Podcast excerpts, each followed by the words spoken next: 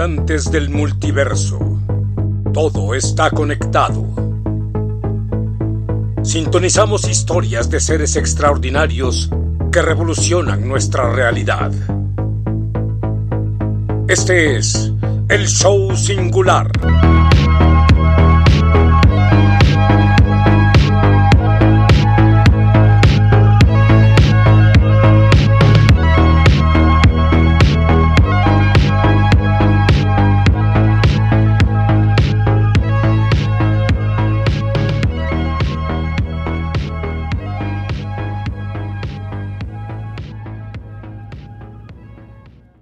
Champions, bienvenidas y bienvenidos a este que es el episodio número 00000, o episodio piloto, como le dicen varios, de El Show Singular. Por fin estamos estrenando. Y pues como lo marcan todos los manuales de los podcasts, este episodio se dedica a explicar un poco qué vamos a estar hablando durante pues, las sesiones que tengamos aquí en adelante. Eh, va a haber muchos invitados, eh, vamos a escribir como en varias partes para que sepan un poquito más de lo que estamos haciendo. Pero bueno, para poner en contexto, Creo que lo que más les llama la atención a algunos de los que les he platicado sobre este nuevo proyecto que estamos grabando en Noob Studio, eh, en las mismas instalaciones de Coworking Monterrey, es el mismo nombre, ¿no? O sea, el show singular, de dónde viene el asunto del singular, ¿no? Hay una, una, una rama de...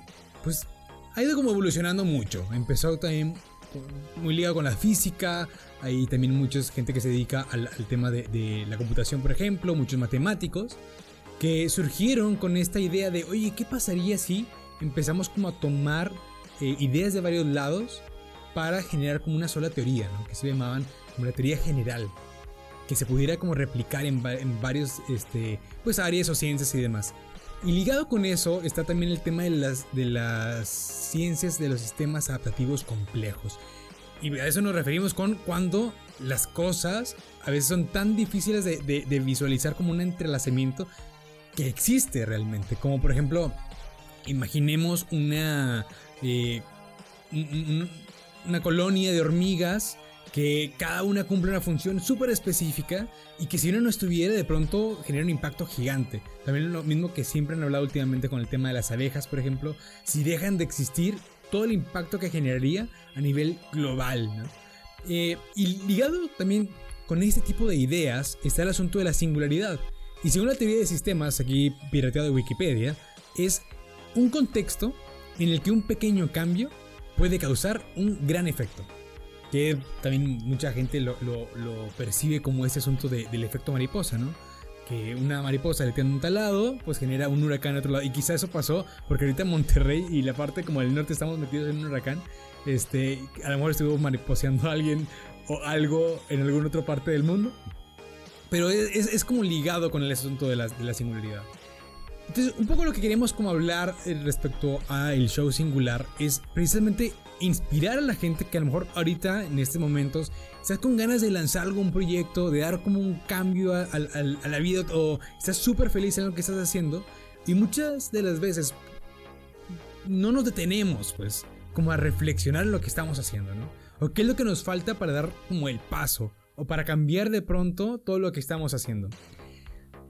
Me gusta como visualizarlo como en los superhéroes es súper claro el, asunto porque siempre hay como un punto de quiebre donde pasa de ser una persona normal a ser en este caso un superhéroe o una superheroína.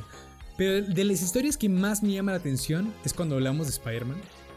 Porque el tipo, para empezar, es un, es un preparatoriano, bueno, depende como de, qué historia lo estamos viendo, pero es un chavo, básicamente. Súper ñoñazo, que después de ser superhéroe igual sigue siendo ñoñazo. Eh, pero cuando le pica esta araña, lo primero que hace el tipo es ir a sacar lana con estos superpoderes que está ganando, ¿no? O sea, no, es como el asunto de querer salvar al mundo, no es como el asunto de, este, pues no sé, ligarse a Mary Jane, más bien es como, oye, ¿cómo puedo ganar dinero con esto? Porque sé que soy un estudiante ahorita, ¿no?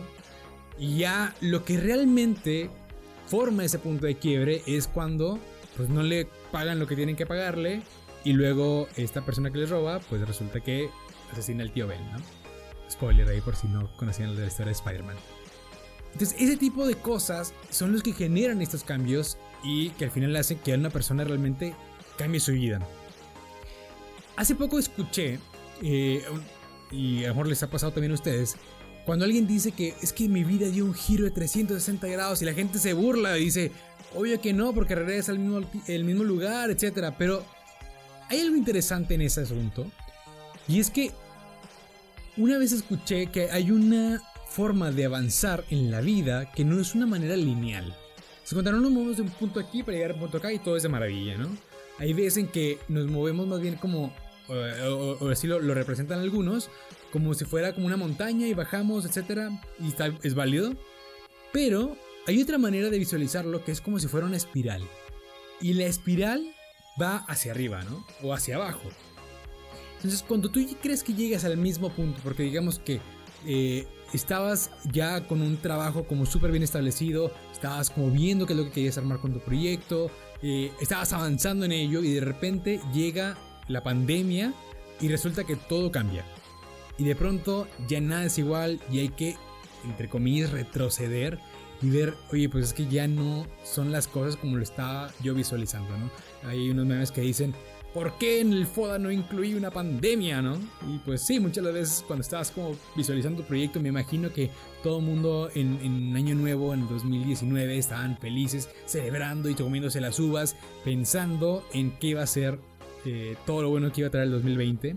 Y todo el mundo decía, no, sí, 2020 va a ser una época de cambios, y pues resulta que sí, pero no pensábamos que tantos, ¿no?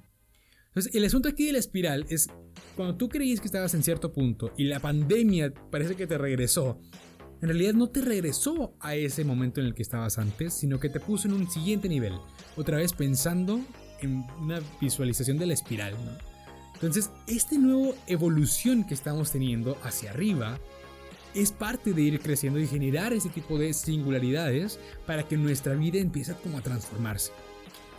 Ahora, hay, una, hay un autor que se llama Austin Kleon. bueno, si, si, lo pronuncié mal ahí me, me corrigen después. Eh, pero él escribió un libro súper padre que se llama Roba como artista. Y su visualización es, al final, lo original es volver al, al origen. Es decir, ir hacia atrás y cuestionarnos cuál es el punto principal del que, se, el que surge todo esto, ¿no? Y ese asunto de robar como artista se refiere a cuando nos estamos inspirando de diversas cosas, encontramos ahí una como interacción entre todos esos elementos que nos ayuda realmente a sacar algo súper original. De hecho, también hay muchos eh, autores o gente como que se dedica al tema de la innovación que dice que cuando mezclas, o sea, para sacar algo súper novedoso, como que la rompa con el tema de innovación, tiene que tener como dos lados de la moneda. Uno va ligado con el tema de la familiaridad, es decir, qué tan eh, asimilable es para la gente el escucharlo. No si han, sabido de casos que dicen, es que se le adelantó a su tiempo, ¿no? Porque en ese momento la gente no lo podía percibir. Y pasa eso mucho eh, precisamente con artistas, que en su vida, pues nadie los pela, pero se mueren y resulta que, que sus obras se vuelven geniales, ¿no? Y súper admiradas por gente en todo el mundo. Entonces, la familiaridad es ver que la gente está como dispuesta a percibir como algo que ya conoce, es decir, se siente cómoda viéndolo o accediendo a esa persona o usándolo, etc. Y la otra parte del componente es hablar sobre este factor sorpresa, ¿no? o sea, aquella cosa que no te esperabas que iba a suceder cuando, cuando ya lo estás teniendo algo familiar. Eh, y pasa en casos como lo que dicen de, Uber, que cuando empezó, pues estabas en la parte familiar, porque ya sabemos todos cómo funciona un taxi, pero la parte innovadora o el factor wow de que ahora es como vía pues tu celular, lo puedes pedir desde una aplicación, ya, ahorita suena como muy obvio, pero en su momento era un boom. Entonces, esta, esta mezcla de cosas y de cuestionarnos hacia atrás, eh, y hacia la gente con, la que nos hemos inspirado, que de hecho Newton decía eso, decía que cuando llegó a, estar en el lugar en el que estaba era porque se había puesto sobre los hombros de gigantes, es decir, reconocía la importancia del trabajo de gente previa a él y que lo habían inspirado. Lo que queremos lograr aquí en, en el show singular precisamente es invitar a que nuevas personas nos cuenten cómo están viviendo su vida y cómo están haciendo aquello que les apasiona, ¿no? Que muchas veces es súper complicado, también suena muy fácil y hay mucha gente que está hablando de ello como si fuera, pues no sé, como la receta de los 10 pasos para tal, pero obviamente cada persona es súper diferente, ¿no? Y precisamente ahí es donde entra otra vez este grado como de innovación o de sorpresa al momento de entregar algo nuevo. Mucha de la gente dice que si yo dibujo un círculo y tú dibujas otro, por más que los dos sean un círculo, no son el mismo porque lo dibujó una persona diferente. Entonces, cuando tú intentes de cierta manera copiar algo que, que, hizo alguien más, pues de cierta manera también le estás poniendo tu personalidad, le estás poniendo como tu eh, background, como todo lo que conoces, las habilidades que tienes, la forma particular en que es X cosa, que ya lo hace algo nuevo y es algo fascinante. Eh, hay un filósofo, eh, se llama Fernando Sabater, que él dice, bueno, habla sobre algún concepto muy interesante que se llama como la envidia mimética. Es decir, se inspira en la gente y los copia, porque es, oye, a mí me gustaría llegar a ser como esa persona, ¿no? Y seguramente, me acuerdo que en el 2014, 15 más o menos, aquí en Monterrey estaba saturadísimo todo el asunto emprendedor amando poder y había eventos en todos lados, cosas como sucediendo, cosas muy padres, también cosas que eran como, mm, no sé, como que le faltaba un poquito más de contenido, ¿no? Pero resulta que todos estaban inspirados, todos estaban leyendo el libro este de, de, Steve Jobs, de la portada blanca, así, todo el rollo. Todo el mundo quería ser Steve Jobs, todos cuando pichaban un negocio era, vamos a ser el próximo Airbnb, vamos a ser el próximo no sé qué. Entonces, era el, asunto de, en cierta manera, envidiar lo que habían logrado ya algunas personas teniendo un emprendimiento así de exitoso. Y trataban de vincularlo de cierta manera y añadirle ese tipo de cosas distintas que ellos hacen, ¿no? Entonces, este asunto de la envidia mimética es también como ver qué están haciendo otras personas y de qué manera puedo como tomar esas cosas para apropiarlas y hacerlas como parte del proyecto que quiero armar. Y uno nunca sabe de dónde van a salir las grandes inspiraciones ¿eh? o, o, de qué persona va a surgir. Hay un caso súper famoso de... Bueno, para empezar hay un libro que yo cada vez que puedo lo recomiendo que se llama El poder del desorden. Y en este libro hay una anécdota sobre el MIT, cuando eh, después de la guerra estaban súper preocupados por cómo iban a llegar muchos soldados a estudiar y pues resultaba que no iban a tener la capacidad para recibirlos. Entonces lo que hicieron fue adelantarse y como en una semana construyeron casi que un búnker para poder dar clases, ¿no? Pues ya llega la gente y después de un tiempo pues empieza como a nivelar otra vez la situación y les quedó eh, el edificio este casi que vacío, inutilizable y ellos se preguntan, bueno, ¿qué vamos a hacer ahí? Entonces se dieron cuenta que había algunos grupos, que era la gente que pues, eh, los que nadie pelaba, etcétera. Dijeron, bueno, esos clubs vamos a mandarlos para allá. Y pues empezaron a mezclar a la gente que le gustaba, no sé, eh, experimentar con los radares submarinos y los músicos y, los que les gustaba la electrónica experimentaban también en cosas haciendo robots, etc. Pues resulta que en esas interacciones improbables de gente que no tenía absolutamente nada que ver y que, y que cualquier otra persona había, habría dicho que pues son gente que nadie los pela o algo así, Surgieron proyectos super padres, por ejemplo, como Bose, esta marca famosísima de productos de audio y video, etc. Bueno, de audio más bien. Este, surgieron ahí precisamente como los músicos eh, se juntaban con los electrónicos y les decían, oye, ¿me ayudas cómo a mejorar esta cosa? Porque siento que, que no escucho tan bien, etc. Y de ahí salió como ese tipo de proyectos. Entonces, de nuevo, no sabemos al final de, dónde, de qué tipo de interacciones puede surgir algo padrísimo que revolucione la situación en la que estás o que te dé como ese empujón para poder eh, arrancar con el proyecto que traes en mente. lo que vamos a estar viendo alrededor de estos próximos episodios en el show singular es invitar a personas que tengan como esa chispa, esa inquietud, esas ganas, que ya estén haciendo cosas y que sean cosas, pues, impresionantes, ¿no? Que, que la están llevando en el tema en la que están haciendo como su presencia que nos puedan compartir cómo lo han hecho para hacerlo, porque muchas las veces cuando admiramos a alguien vemos el resultado, pero el proceso queda como perdido, ¿no? O sea, qué padre sería como al artista que más admiras, o al empresario, o al deportista, o a la persona que tengas en mente, sentarlo contigo y decirle, a ver, compadre, comadre, este, cuéntame cómo le haces, ¿no? ¿Cuál es la receta que tú tienes? Y de nuevo, quizás esa receta no se va a poder cumplir al 100%, pero vas a poder adaptar ciertas cosas para poder llevarlo a tu área, a tu asunto que quieras como trabajar. también algo padre es cuando empiezas a mezclar cosas que a veces parece que no tienen nada en común y precisamente por eso los invitados son gente súper variada, desde personas que son diseñadores, hasta cocineros, hasta artistas, hasta gente que es deportista, eh, etcétera, ¿no? Entonces, esas interacciones luego te das cuenta que hay cierto patrón en común, ¿no? Que las cosas están conectadas de cierta manera. Si ustedes ven libros como El Club de, las 5 de la mañana o, las este, rutinas que seguían personas como Benjamin Franklin o este, Ford o Aristóteles, lo que quieras, ¿no? Todos tienen como cierto patrón que repetían, ¿no? Y que, y que, y que de eso sí podemos como empezarnos a topar. Y si no, aquí las diferencias también se agrupan, porque, por ejemplo, hay gente que es súper buena y súper creativa trabajando, o sea, levantándose temprano. Pues qué bueno por ellos. Este, y trabajando así como, no, yo me levanto a las 4 o 5 de la mañana. Y llego mi chamba y feliz de la vida porque así no escucho nada y todos están dormidos y siento que me rinde más el día. Y hay gente que al contrario, se levanta a las 2 de la tarde y pues aprovecha toda la noche para estar trabajando, haciendo cosas y como para ellos los desvelos significan nada y pueden como estar eso, como chambeando todo el tiempo en las noches y son mucho más productivos. Entonces encontramos dos como perfiles distintos, pero que al final sabemos que no son las únicas personas que lo están haciendo así.